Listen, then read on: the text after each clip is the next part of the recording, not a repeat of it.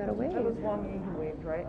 Well, good afternoon uh, and welcome. Uh, on behalf of uh, National Security Advisor Sullivan and myself, I want to welcome Dr. Yang, uh, State Councilor Wang, to Alaska, uh, and thank you very much for making uh, the journey to meet with us. 我我相信啊，呃，我们的盟友对于今天、明天我们要讨论的议题是非常感兴趣的。那么，因为啊，这个我们要 Um, I've just returned uh, myself from meetings uh, with Secretary of Defense Austin uh, and our counterparts in Japan uh, and the Republic of Korea, two of our nation's closest allies. Um, they were very interested in the discussions that uh, we'll have here today and tomorrow because the issues that we'll raise are relevant not only to China and the United States, but to others across the region and indeed around the world. Um, our administration uh, is committed to leading with diplomacy, to advance the interests of the United States, and to strengthen the rules based international order. That system is not an abstraction. It helps countries resolve differences peacefully, uh, coordinate multilateral efforts effectively, and participate in global commerce with the assurance that everyone is following the same rules. The alternative to a rules based order is a world in which might makes right and winners take all. And that would be a far more violent and unstable world for all of us. Uh, today, uh, we'll have an opportunity to discuss key priorities, uh, both domestic uh, and global, so that China can better understand our administration's intentions and approach. We'll also discuss our deep concerns with actions by China, including in Xinjiang, Hong Kong, Taiwan, cyber attacks on the United States, economic coercion toward our allies. Each of these actions threaten the rules based order that maintains global stability. That's why they're not merely internal matters, and why we feel an obligation uh, to raise these issues uh, here today. Uh, I've said that the United States relationship with China will be competitive where it should be, collaborative where it can be, adversarial where it must be. Uh, our discussions here in Alaska, in Alaska uh, I suspect, will run the gamut. Uh, our intent is to be direct about our concerns, direct about our priorities, with the goal of a more clear eyed relationship between our countries moving forward. Thank you for being here. 的这样的这个方式来推进美国的啊利益，同时呢，确保呃捍卫我们世界 Secretary Brin- Blinken laid out many of the areas of concern, from economic and military coercion to assaults on basic values, that we'll discuss with you today uh, and in the, hour, in the days ahead. We'll do so frankly, directly, and with clarity. These are the concerns that are on the minds of the American people. But it goes beyond that. We've heard each of these concerns from, from around the world, from our allies and partners and the broader international community during the intensive consultations we've undertaken these last two months. We'll make clear today that our overriding priority on the United States' side in- is to ensure that our approach in the world and our approach to China benefits the American people and protects the interests of our allies and partners. We do not seek conf- conflict, but we welcome stiff competition, and we will always stand up for our principles, for our people, and for our friends. We look forward to discussing all of these matters with you in the hours ahead. Thank you. 感谢国务卿，呃，我也跟国务卿一道啊、非常诚挚的欢迎杨主任和呃王国伟到阿拉斯加的访问。啊、尽管呢，阿拉斯加离美国本土呢啊、遥远，但是呢，没有一个州能够像阿拉斯州呃阿拉斯加州那样呃正确的代表了美国这种敞开怀抱以及呢有韧性的这么一种精神。那么可以说，它在方方面面都代表着美国的精神。那其实，嗯，国务卿和我呀，要重新叙述的，就是拜登总统一直强调的这么一个啊故事。我们可以看到啊，在很短的时间内，我们啊这个有效的抗击啊呃疫情，同时呢啊振兴了经济。那么在很多方面重新振兴了美国的啊力量和实力。那么可以说啊，这个呢也是代表了美国的最基本的啊这个呃一些这个呃精神和价值。那呃，拜登总统呢也呃体现了他的这个我们有能力做到，而且呢有这种呃乐观的这个精神的这样的这个政策。在不久之前，我们可以看到呃这个四方峰会的曾经呃成功的召开。同时呢，在呃，我们跟盟友盟友一道啊，再次的阐明了我们对于印太的自由开放的这个决心不变。同时呢，这也是一个非常好的机会，向啊全世界展示了美国的人民以及美国的啊利益。那么呃，我们可以看到啊，在这个呃国务卿刚才所提到的这些一系列的这个举措当中呢，呃，也显示了。呃，我们对中国的一些做法的关切，这些包括在经济、军事上面，以及呢在民主价值上的一些啊，这个对我们的盟友和朋友的胁迫啊，所以呢，这些也将是我们今天以及接下来的与中方讨论的重要的这个议题。我们啊认为这些啊议题其实。对于世界，不单是美国的关切，也是世界很多这个国家，包括我们的盟友以及啊朋友的这个关切。啊，在过去的数个月当中，我们与呃盟友和朋友进行协协商的时候，他们都啊不约而同的向我们提出了这些关切。啊，因此我们必须要阐明啊，这个向世界和中方阐明。美国的一些这个做法和美国的想法，啊，进一步的促进和捍卫美国人民的利益，啊，我们呢，啊，很明显会啊面对啊这个之间的竞争，而且呢，以非常啊清晰的这个态度阐明我们的这个立场。所以，本着这个精神，我期待着今天和以后与中方的讨论。谢谢。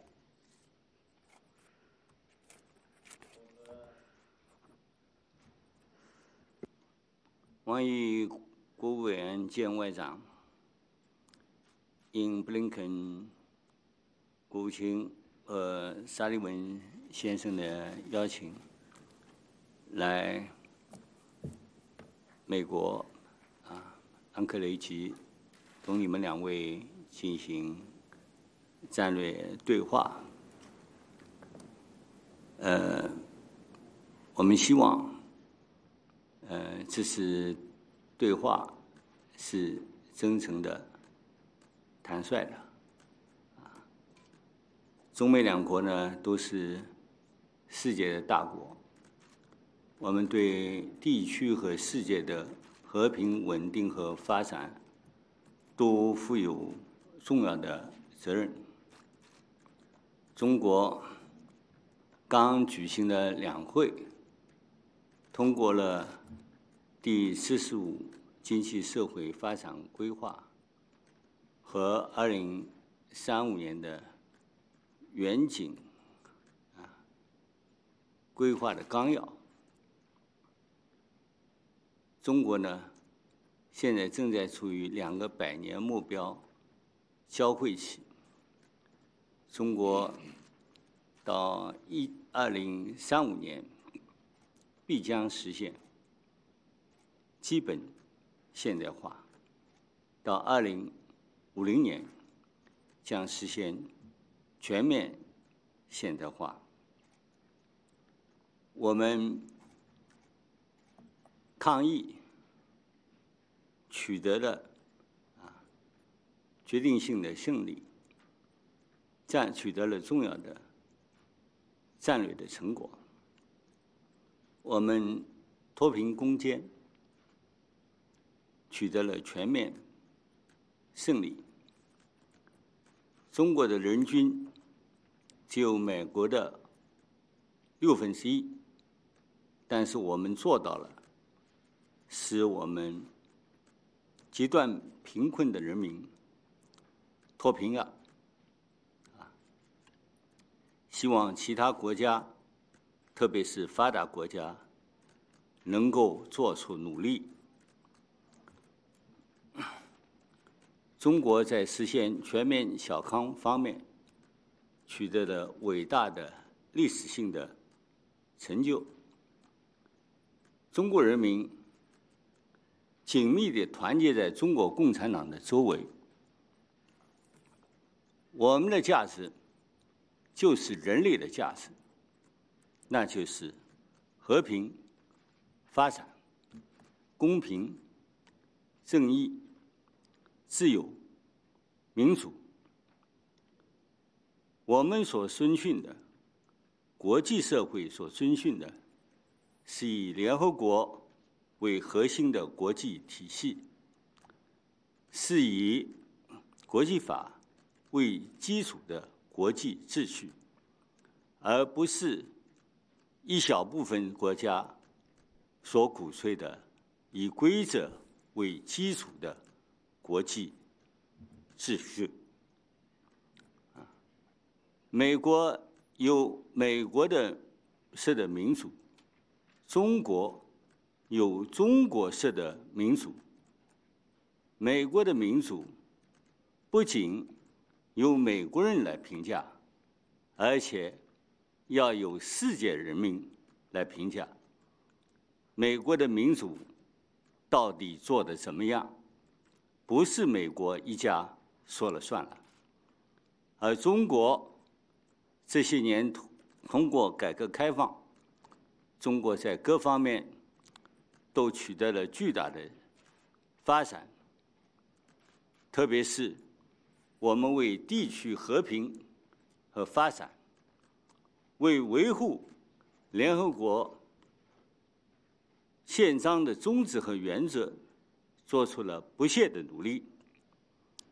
世界上的战争是其他人发动的，造成了很多人生灵涂炭，而中国要求各国走和平发展的。道路应该实行和平的对外政策，而不应该凭借自己的武力到处去进行侵略，去推翻其他国家的合法的政权，去屠杀其他国家的人民，啊，造成了世界的动荡不安。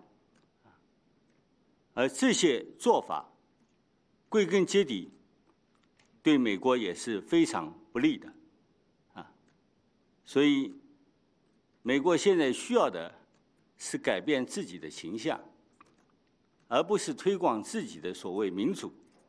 而美国自己国内现在，很多人对美国的民主并没有信心，对美国的政府。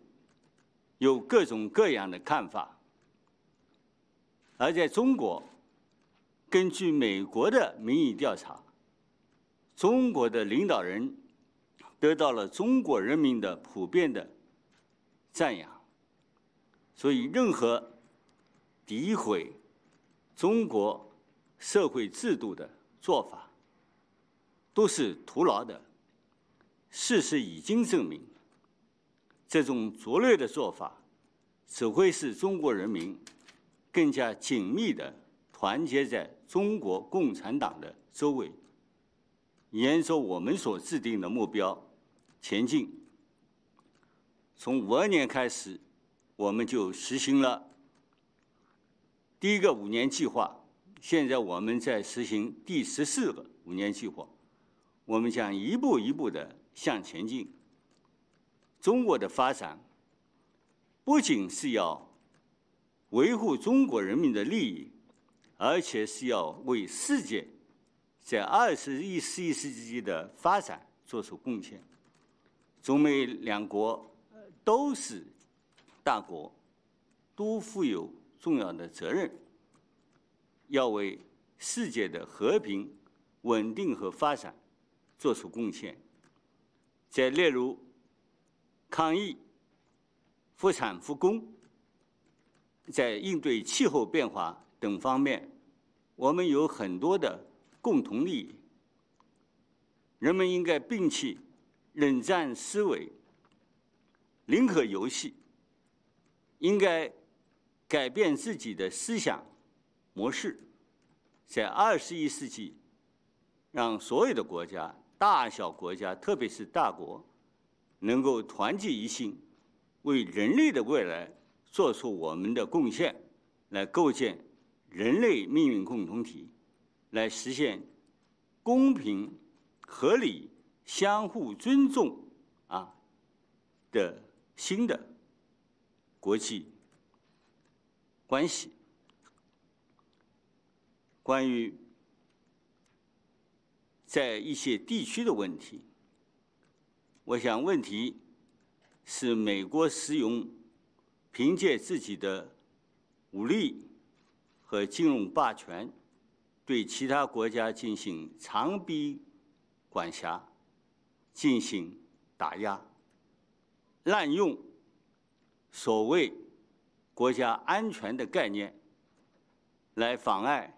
正常的贸易往来，而且煽动一些国家对中国进行攻击，而中国根据科学的啊技术的标准来处理进出口的问题。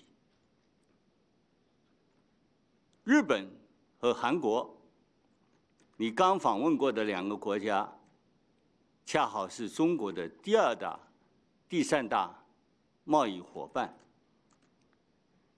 东盟国家现在已经成为中国的第一大贸易伙伴，超过了欧盟，超过了美国，同啊他们的贸易额。我们希希望美国能够在亚太地区同各国发展良好的关系。我们之间应该有很多共同的朋友，这才是在二十一世纪的处世之道。在春节前夕，习近平主席同拜登总理通了电话，总统通了电话，双方一致同意要加强沟通。管控分歧，拓展合作。我们今天开这会，也就是要落实两国元首的电话的共识。开这次会，也是我们两国元首所决定的。两国人民和世界人民。都希望这次会议能够开出啊务实的成果。新疆、西藏、台湾都是中国领土不可分割的一部分。我们坚决反对美国干涉中国的内政。我们对美国采取的干涉中国内政的行为表示了坚决的反对，并将采取坚定的反应。人权问题，我们希望美国在这方面能做得好一点。中国的人权事业。正在不断的取得进展。我想，事实已经说明，美国国内的人权确实是存在很多问题的。你们自己也承认这个问题，你们自己也承认，在世界上，啊，靠武力去解决问题是不行的。你们也自己承认，啊，去推翻。你们所谓的威权国家使用各种手段是失败的，而美国存在的人权问题是根深蒂固的，不是过去四年就存在的，啊，对黑人的屠杀早就存在这个问题，所以我想我们两国啊最好自己管好自己的事儿。不要转移矛头，把国内的问题没解决好，转移到国际上去。中国就是要把中国的事情办好，把我们十四亿人的人民的生活提高，这就是中国的外交的目标。同时，我们要为世界的和平稳定做出自己的贡献。中美两国关关系，啊，打开冰封时代以后，取得了很多的成绩，这是两国有识人士共同努力的结果，啊，这个结果是来之不易的。虽然现在国际形势发生了很大的变化。但是有必要，我们两国来考虑如何在新的形势下，我们来进行合作，扩大合合作面。如果说我们之间有竞争的话，那么这些竞争主要还是在经济方面。我说过了，经济的接触当中可能会。产生一些矛盾，这些矛盾应该理性的来处理，应该实现共赢。中美的贸易已经取得了很大的成绩，应该再上一层楼。美国在华的企业绝大部分认为中国的营商环境是好的。没有人强迫他们待在那儿，他们愿意在中国，因为他们在中国啊能够得到好处，有他们的广阔的发展天地。我们认为，我们两国在新形势下一定要加强相互沟通，妥善管理分歧。努力推进合作，我们不应该进行对抗。对抗的年代是有过的，对抗的结果对美国并没有什么好处啊！啊，美国拿到了什么好处？我看什么好处都没有，只是给美国带来了很大的损害。我们中国是挺得过来的。所以，我们对中美关系的评价，也就是习近平主席讲的，就是要啊，不冲突、不对抗、相互尊重、合作共赢。不冲突、不对抗，也是拜登总统自己通过电话跟习主席讲的。所以，我们在这个层级应该全面的、正确的贯彻两国领导人的共识，使得中美关系能够重新回到健康、稳定发展的轨道上来。谢谢。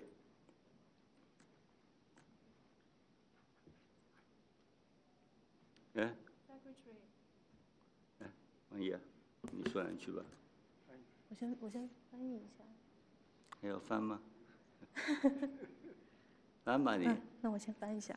It's a test for the interpreter. We're going to give the translator a raise. Yeah. Secretary Blinken and uh, Mr. Sullivan, the State Councilor and the Foreign Minister Wang Yi and I have come to encourage the United States to have this strategic dialogue with the United States. We hope that this dialogue will be a sincere and candid one. Both China and the United States are major countries in the world, and together we shoulder important responsibilities to the peace, stability, and development of the world and the region. In China, we have just concluded the Lianghui, or the two sessions of the National People's Congress and the Chinese People's Political Consultative Conference. During the sessions, we adopted the outline for the 14th five-year economic and social development plan and the long-range objectives through the year 2035. For China, we are now in a historic year where we will move from finishing the first centenary goal to the second centenary goal. And by the year 2035, China will surely achieve basic modernization. And by the year 2050, China will achieve full modernization. China has made decisive achievements and important strategic gains in fighting COVID 19, and we have achieved a full victory in ending absolute poverty in China. China's per capita GDP is only one sixth of that of the United States, but we have managed to end absolute poverty for all people in China. And we hope that other countries, especially the advanced countries, will make similar efforts in this regard. And China has also made historic achievement in building the country into a moderately prosperous one in all respects. The Chinese people are closely rallying around the Communist Party of China. Our values are the same as the common values of humanity. Those are peace, development, fairness, justice, freedom, and democracy. What China and the international community follow or uphold is the United Nations centered international system and the international order underpinned by international law, not what is advocated by a small number of countries of the so called rules based international order.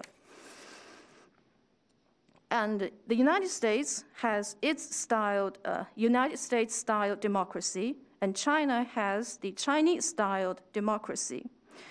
It is not just up to the American people, but also the people of the world to evaluate how the United States has done in advancing its own democracy. In China's case, after decades of reform and opening up, we have come a long way in various fields. In particular, we have made tireless efforts to contribute to the peace and the development of the world and to upholding the purposes and principles of the UN Charter. The wars in this world are launched by some other countries, which have resulted in massive casualties. But for China, what we have asked for for other countries is to follow a path of peaceful development. And this is the purpose of our foreign policy. We do not believe in invading through the use of force or to topple other regimes through various means or to massacre the people of other countries because all of those would only cause turmoil and instability in this world. And at the end of the day, all of those would not serve the United States well. So we believe that it is important for the United States to change its own image and to stop advancing its own democracy in the rest of the world. Many people within the United States actually have little confidence in the democracy of the United States, and they have various views regarding the government of the United States. In China, according to opinion polls, the leaders of China have the wide support of the Chinese people. So, no attempt 美 to s- 国美国的民调 The opinion polls conducted in the United States show that the leaders of China have the support of the Chinese people. No attempt to smear China's social system would get anywhere. Facts have shown that such practices would only lead the Chinese people to rally more closely around the Communist Party of China and work steadily towards the goals that we have set for ourselves. In 1952, China adopted its first five year development plan, and now we are into the first year of the 14th five year development plan. We will continue along this path step by step. China's development is not just about delivering benefits for the people of China, but also about contributing to the development of the world in the 21st century. China and the United States are both major countries and both shoulder important responsibilities. We must both contribute to the peace, stability, and the development of the world. In areas such as COVID 19, restoring economic activities in the world, and responding to climate change, there are many things that we can do together and where our interests converge. So, what we need to do is to abandon the Cold War mentality and the zero sum game approach. We must change the way we think and make sure that in this century, the 21st century, countries, big or small, particularly the big countries, should come united together to contribute to the future of humanity and build a community with a shared future for humankind. It's also important for all of us to come together to build a new type of international relations featuring fairness, justice, and mutual respect. And on some regional issues, I think the problem is that the United States has exercised long arm jurisdiction and suppression and uh, overstretched the national security through the use of force or financial hegemony. And this has created obstacles for normal trade activities. And the United States has also been persuading some countries to launch attacks on China. And uh, as for China, we believe and we have handled import and export related issues according to scientific and technological standards. Uh, Secretary Blinken, you said you just came back from Japan and uh, the ROK. Those two countries are China's second and third largest trading partners. ASEAN has now become China's largest trading partner, overtaking the European Union and the United States. So we do hope that the United States will develop sound relations with all countries in the Asia Pacific we should have many mutual friends. This is the right way forward in the 21st century. On the eve of the Chinese Lunar New Year, President Xi Jinping and President Joe Biden had a phone conversation.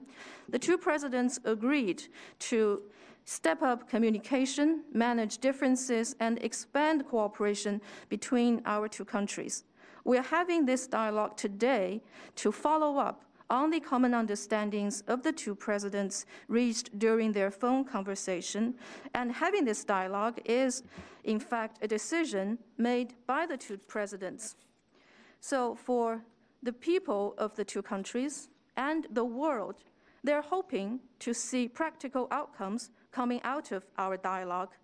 And for Xinjiang, Tibet, and Taiwan, they are inalienable part of China's territory. China is firmly opposed to U.S. interference in China's internal affairs. We have expressed our staunch opposition to such interference, and we will take firm actions in response. On human rights, we hope that the United States will do better on human rights. China has made steady progress in human rights, and the fact is that there are many problems within the United States regarding human rights, which is admitted by the US itself as well. The United States has also said that countries can't rely on force in today's world to resolve the challenges we face. And it is a failure to use various means to topple the so called authoritarian states.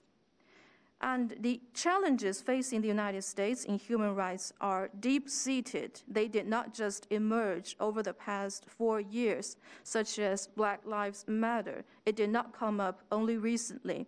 So we do hope that for our two countries, it's important that we manage our respective affairs well instead of deflecting the blame on somebody else in this world. And for China, we will manage our own affairs well, and we hope to deliver a better life for our 1.4 billion Chinese people.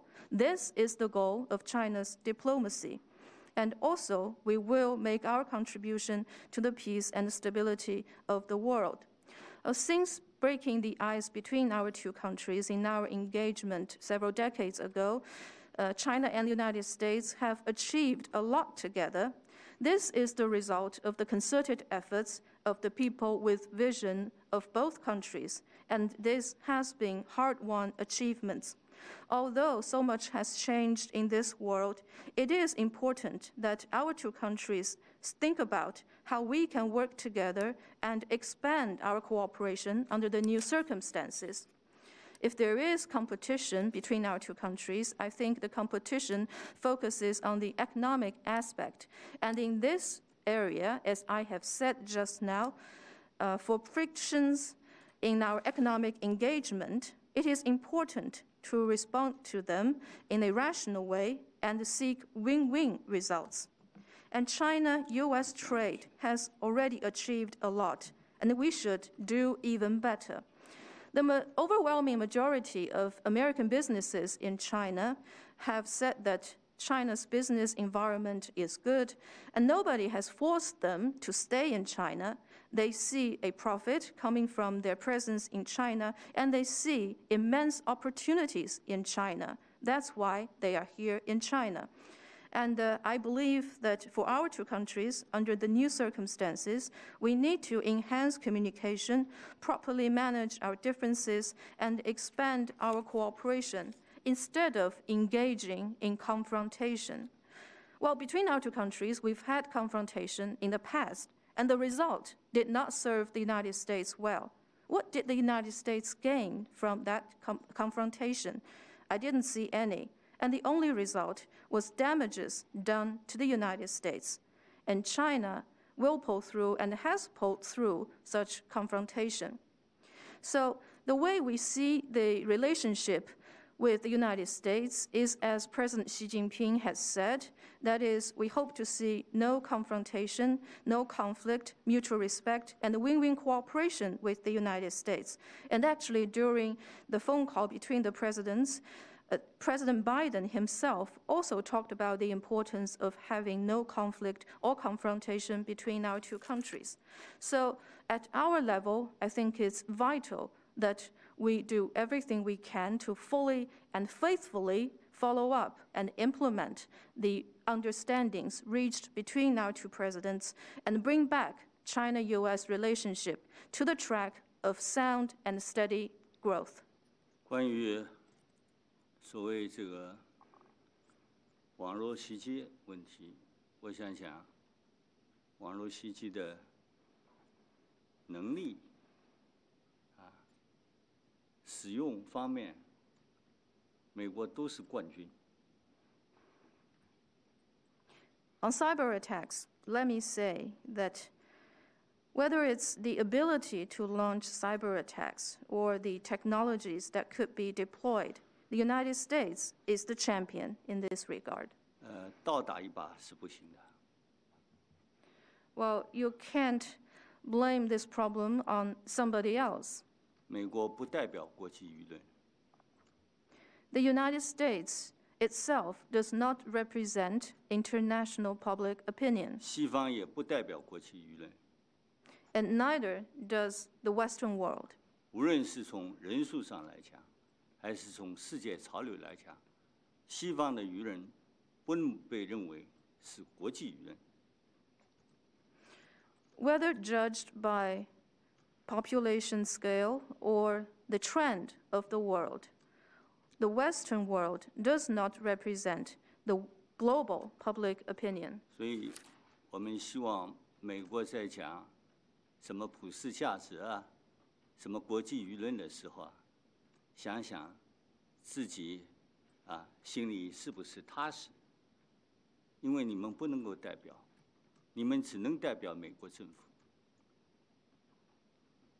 So we hope that when talking about universal values or international public opinion on the part of the United States, we hope the U.S. side will think about whether it feels reassured saying those things because the U.S. does not represent the world, it only represents the government of the United States. 我认我认为世界上绝大部分国家不承认美国所说的普遍价值，不承认美国的言论就是国际舆论，不承认少数人制定的规则就是所谓以规则为基础的啊国际秩序。 I don't think the overwhelming majority of countries in the world would recognize that the universal values advocated by the United States uh, or that the opinion of the United States could represent international public opinion. And uh, those countries would not recognize that the rules made by a small number of people would serve as the basis for the international order. 因为两位的开场白与众不同，所以我的开场白恐怕跟一般的开场白也稍稍不同。 Oh, because, Mr. Secretary and NSA Sullivan, you have delivered some quite different opening remarks. Mine would be slightly different as well.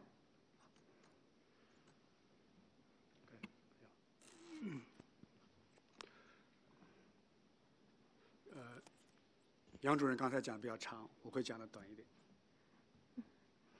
well, uh, I will stay uh, quite brief compared with Director Yang.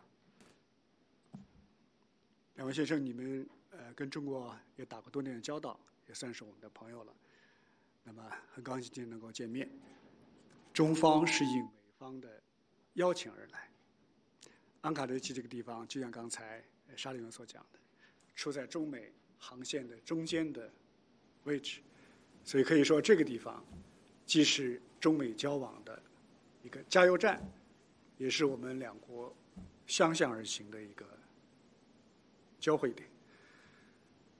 过去几年，由于中国的正当的权益受到了无理的打压，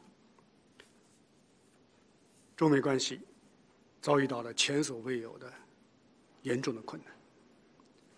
这种局面损害了两国人民的利益，也损害了世界的稳定和发展，不应当再继续下去了。中方过去、今后、将来都绝不会接受美国方面的无端的指责。同时，我们要求美方要放弃动辄干涉中国内政的这种霸权的行径。这个老毛病应该改一改了。我尤其要在这里指出的是，就在三月十七号，美方竟然在涉及到香港问题上再次升级对中国的所谓的制裁。这种粗暴干涉中国内政的行径，激起了中国人民的强烈的愤慨。我们当然坚决的予以反对。安卡提这个地方虽然是中美的中间点，但毕竟是美国，我们是应美国的邀请到这里来。但是，竟然在我们出发的前一天，美国发起新的对华制裁，我认为这不是正常的待客之道。但如果美方试图以此举来所谓增强你们对华的优势的话，我想恐怕也是打错了算盘，只能证明内心的虚弱和无力，丝毫不会影响中国的正当的立场，也不会动摇中国人民的意志。我最后要说的是，习近平主席和拜登总统在中国春节出席的通话非常重要，他们二达成的共识，为中美关系重回正轨指明了方向。国际社会高度关注今明两天我们在这里的对话，高度关注。双方能否各自显示出诚意和善意？能否从这里向世界发出积极和正面的信号？我们对此拭目以待。如果美方愿意的话，我们愿意共同 把这份责任承担起来，把我们应该做的工作做好。我就说这些，谢谢。Secretary Blinken, NSA Sullivan, uh, you have been involved in the relationship with China for many years, so you're also true friends for the Chinese people. And uh, I would say that uh, I'm uh, pleased to meet you today. And uh, uh, China, the Chinese delegation, is here at the invitation of the United States. And uh, as NSA Sullivan said, Anchorage is the midpoint of the air route connecting our two countries. And uh, it is fair to say that uh, this place is a refilling station for China US exchanges and also a place that China and the United States can meet each other halfway. And uh, China uh, certainly in the past has not and in the future will not accept the unwarranted accusations from the U.S. side.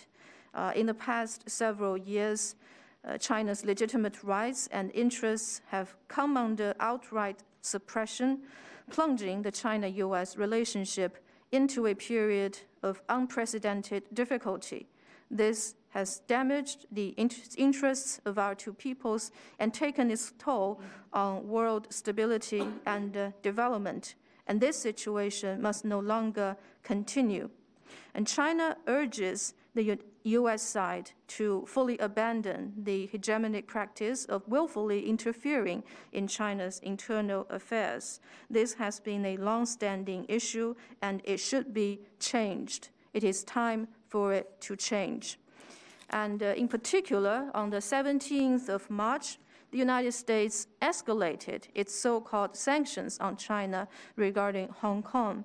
And the Chinese people are outraged by this gross interference in China's internal affairs, and the Chinese side is firmly opposed to it.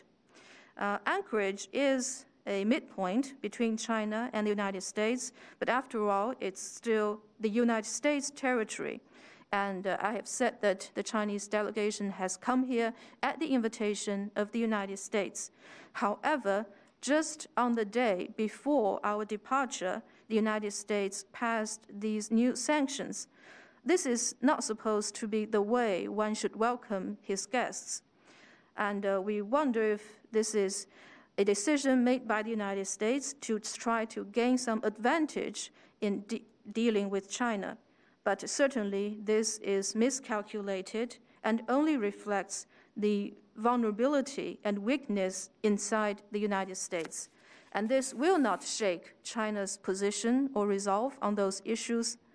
And let me also say that the phone conversation that President Xi Jinping and President Biden had on the eve of the Chinese New Year is a very important one. And during this phone conversation, they reached some common understandings that have pointed the way forward for us to bring back the China US relationship onto the right track.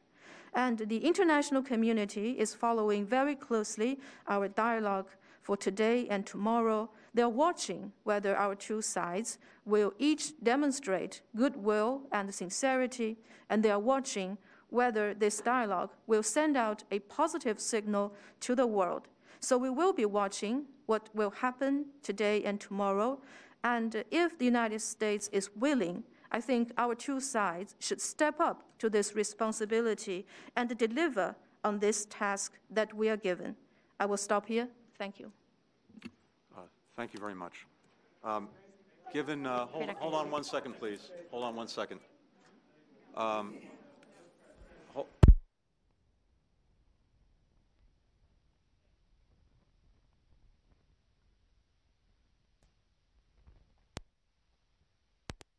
Mr. Director, uh, State Counselor, um, given your extended remarks, permit me please to add uh, just a few of my own before we get down to to work, and I know Mr. Sullivan may have a few things to say as well.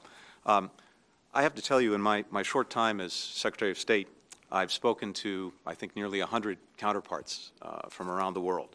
And I just made uh, my first trip, uh, as I noted, to uh, Japan and South Korea. Uh, I have to tell you, what I'm hearing is very different from what you described. I'm hearing deep satisfaction that the United States is back, that we're re-engaged with our allies and partners. I'm also hearing deep concern about some of the actions your government is taking. Uh, and we'll have an opportunity to discuss those uh, when we get down to work. A, a hallmark uh, of our leadership, of our engagement in the world, uh, is uh, our alliances and our partnerships that have been built on a totally voluntary basis. Uh, and it is something that President Biden is committed to reinvigorating and strengthening. and there's one more hallmark of our leadership, uh, here at home. And that's a, a, constant quest to, as we say, uh, form a more perfect union. And that quest, by definition, acknowledges our imperfections, acknowledges that we're not perfect, uh, we make mistakes, uh, we, uh, we have reversals, we take steps back. But what we've done throughout our history is to confront those challenges openly, publicly, transparently, not trying to ignore them, not trying to pretend they don't exist, not trying to sweep them under a rug. And sometimes it's painful, sometimes it's ugly, but each and every time we've come out stronger, better, more united uh, as a country. Um, I recall well when uh, President Biden was vice president and we were visiting China, and this was in the wake of the financial crisis. Uh, there was much discuss discussion then, uh, including with, uh, with then uh, Vice President Xi Jinping. And Vice President Biden at the time said, uh, it's never a good bet to bet against America. And that remains true today.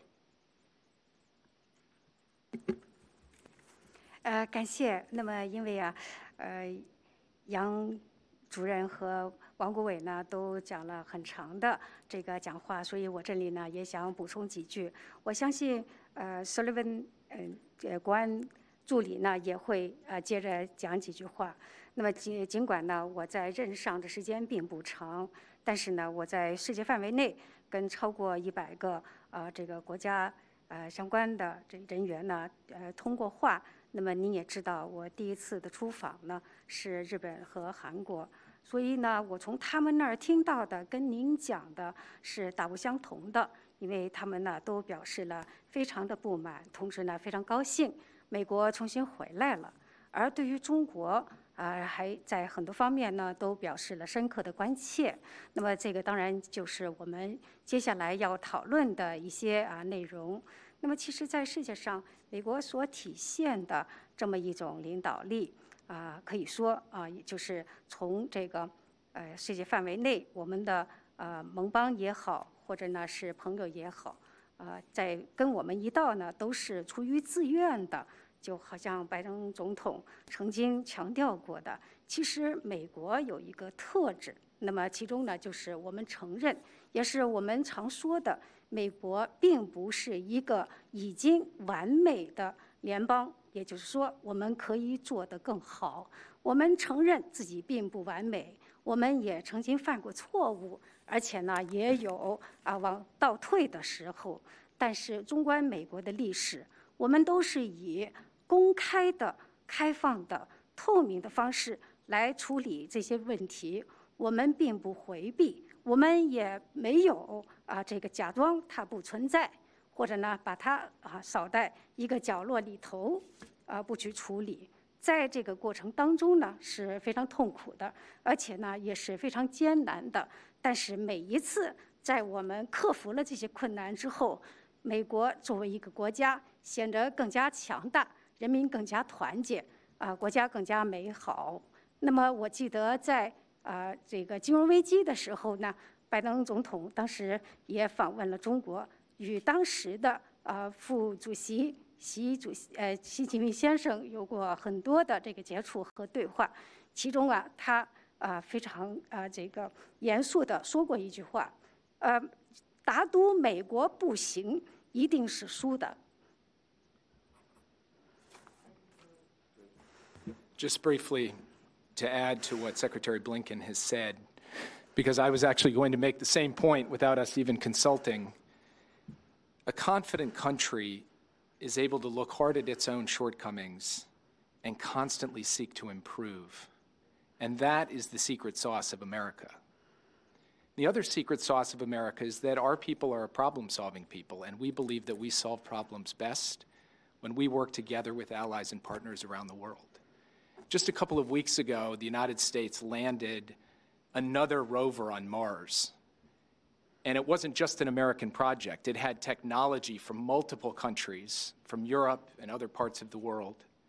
And it is also going to leave behind a collection of material from Mars that the United States and Europe will build a uh, device that can fly there to pick it up and bring it back. That is what can be accomplished by a country that is constantly reinventing itself, working closely with others, and seeking constantly to produce the kind of progress that benefits all, that is rooted in a concept of human dignity and human rights that is truly universal, that every man, woman, and child in this world aspires to. So we look forward to the conversation today, but I do hope this conversation will be one carried out with confidence on both sides. So it's not lectures or long, uh, winding statements. It's the opportunity for us to explain where we're coming from, to hear where you are coming from, and to indicate at bottom what our principles, our priorities, and our long-term strategies are. That's what we hope for in the dialogue that lies ahead. That is the spirit with which we approach this, and we look forward to continuing the discussion today. Thank you, everybody. 啊，这样我呢也想接着讲几句话。其实我要讲的话呢，国务卿刚才呢啊几乎都啊这个讲过了。呃，但是呢，我要说明的是，其实啊，一个真正有自信的国家，就是呢能够直面它的缺点，而且而且呢啊希望能够啊不断完善、精益求精的这个国家。这个可以说也是美国成功的秘诀。那么另外的一个秘诀呢，就是美国人民是一个善善于解决问题的人民，尤其呢善于与啊这个朋友和啊这个盟友一起解决问题。那么前几个星期前呢？我们的这个呃火星探索器啊，在火星的表面降落。其实这个不单是含有美国的技术，它也有来自世界各国，包括欧洲一些国家的这个技术。那么我们呢，将会在火星啊这个收集一些啊这个啊样本儿。那么这个之后呢，通过啊与欧洲的合作，重新返回火星，把这些样本呢带回地球。我们我们之所以能够做到这一点，就是体现了我们是一个能够不断的去这自我创造，而且呢是能够跟别人共事合作，而且呢为所有的人取得进步的啊这么一个这个国家。我们呢非常尊重人的尊严、人人权啊呃，因此呢我们希希望能够让所有的这个人呢。都能够啊这个获益。其实我们的这个要进行的对话，并不是啊我们啊这个各说各话，或者是长篇大论的进行啊这种啊这种啊言言辞的表述，而是呢真正的体现我们双方自己的这个信心。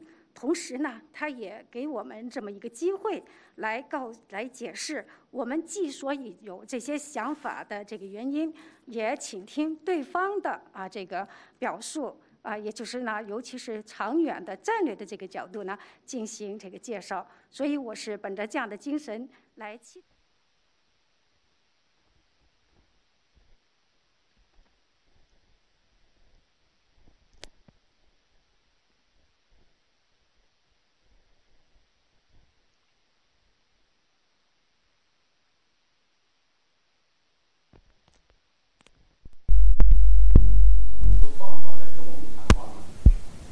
was it carefully all planned and was it carefully orchestrated with all the preparations in place? Is that the way that you had hoped to conduct this dialogue?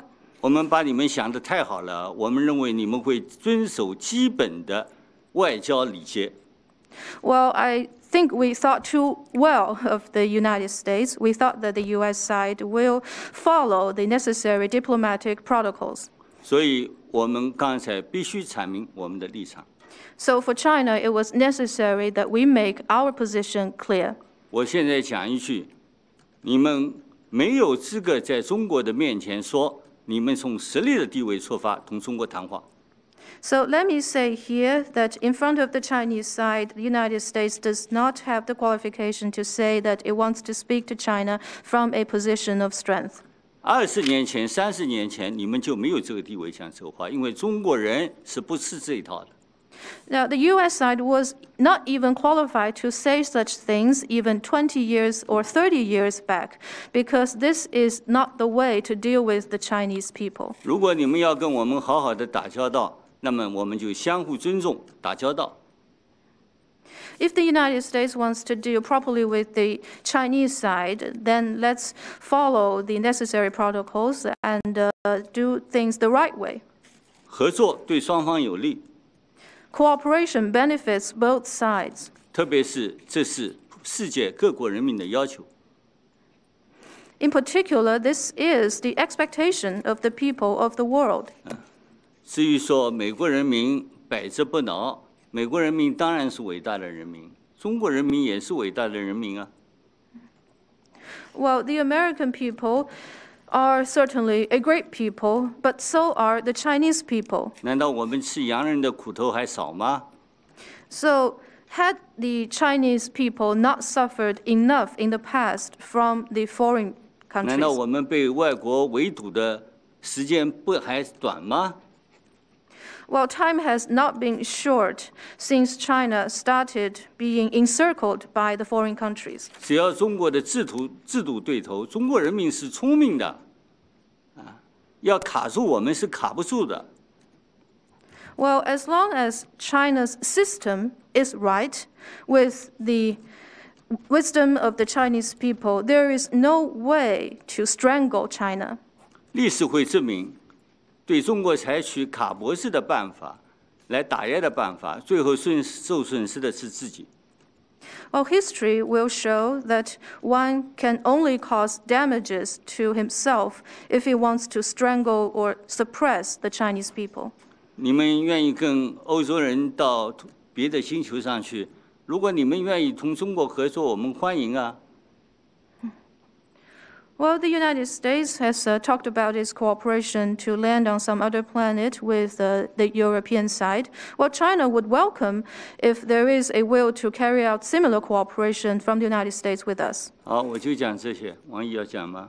Well, I'll stop here. Would uh, the State Councilor wish to add? 斯万斯铁斯，呃，两位先生都提到了，呃，你们这次出访期间，呃，据说，呃，认为中国 对你们出访一些国家给予所谓的胁迫，我不知道是他们的抱怨，还是美方的一种呃主观的臆断。那么，中美关系和中日关系以及中澳关系不能够混为一谈。各有各的问题，也各有各的立场。尤其是，呃，你们在并没有跟中方交换意见之前，就给中方戴上个帽子，说我们是胁迫，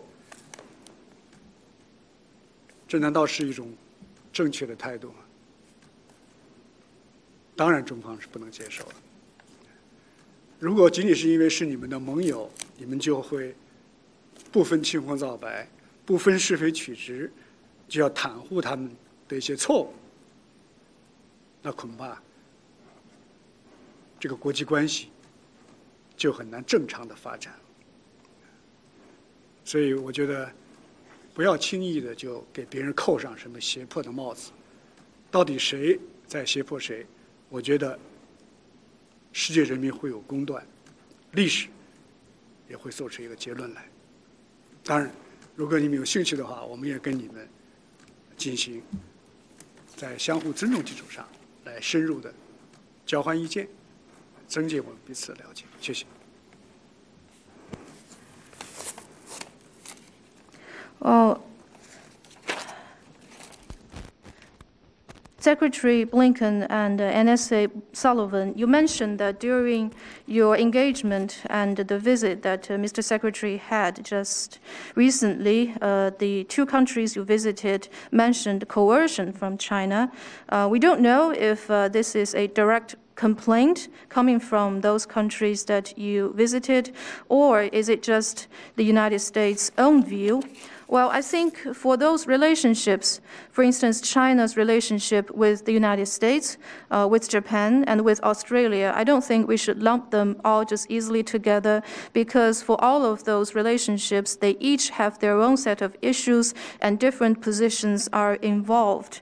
So uh, to accuse China of coercion even before sharing the relevant views with China, is this the right attitude? Of course not.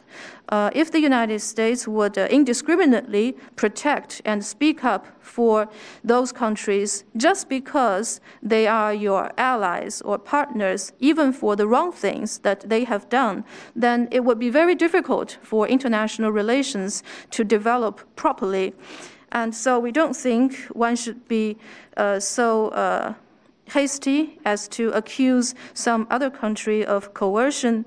Uh, who is coercing whom? I think history and uh, the international community will come to their own conclusions. But if the United States is interested in having those discussions with China, and then we are ready to have such discussions with the US side, but based on mutual respect, so that we can increase our mutual understanding on those issues. Thank you.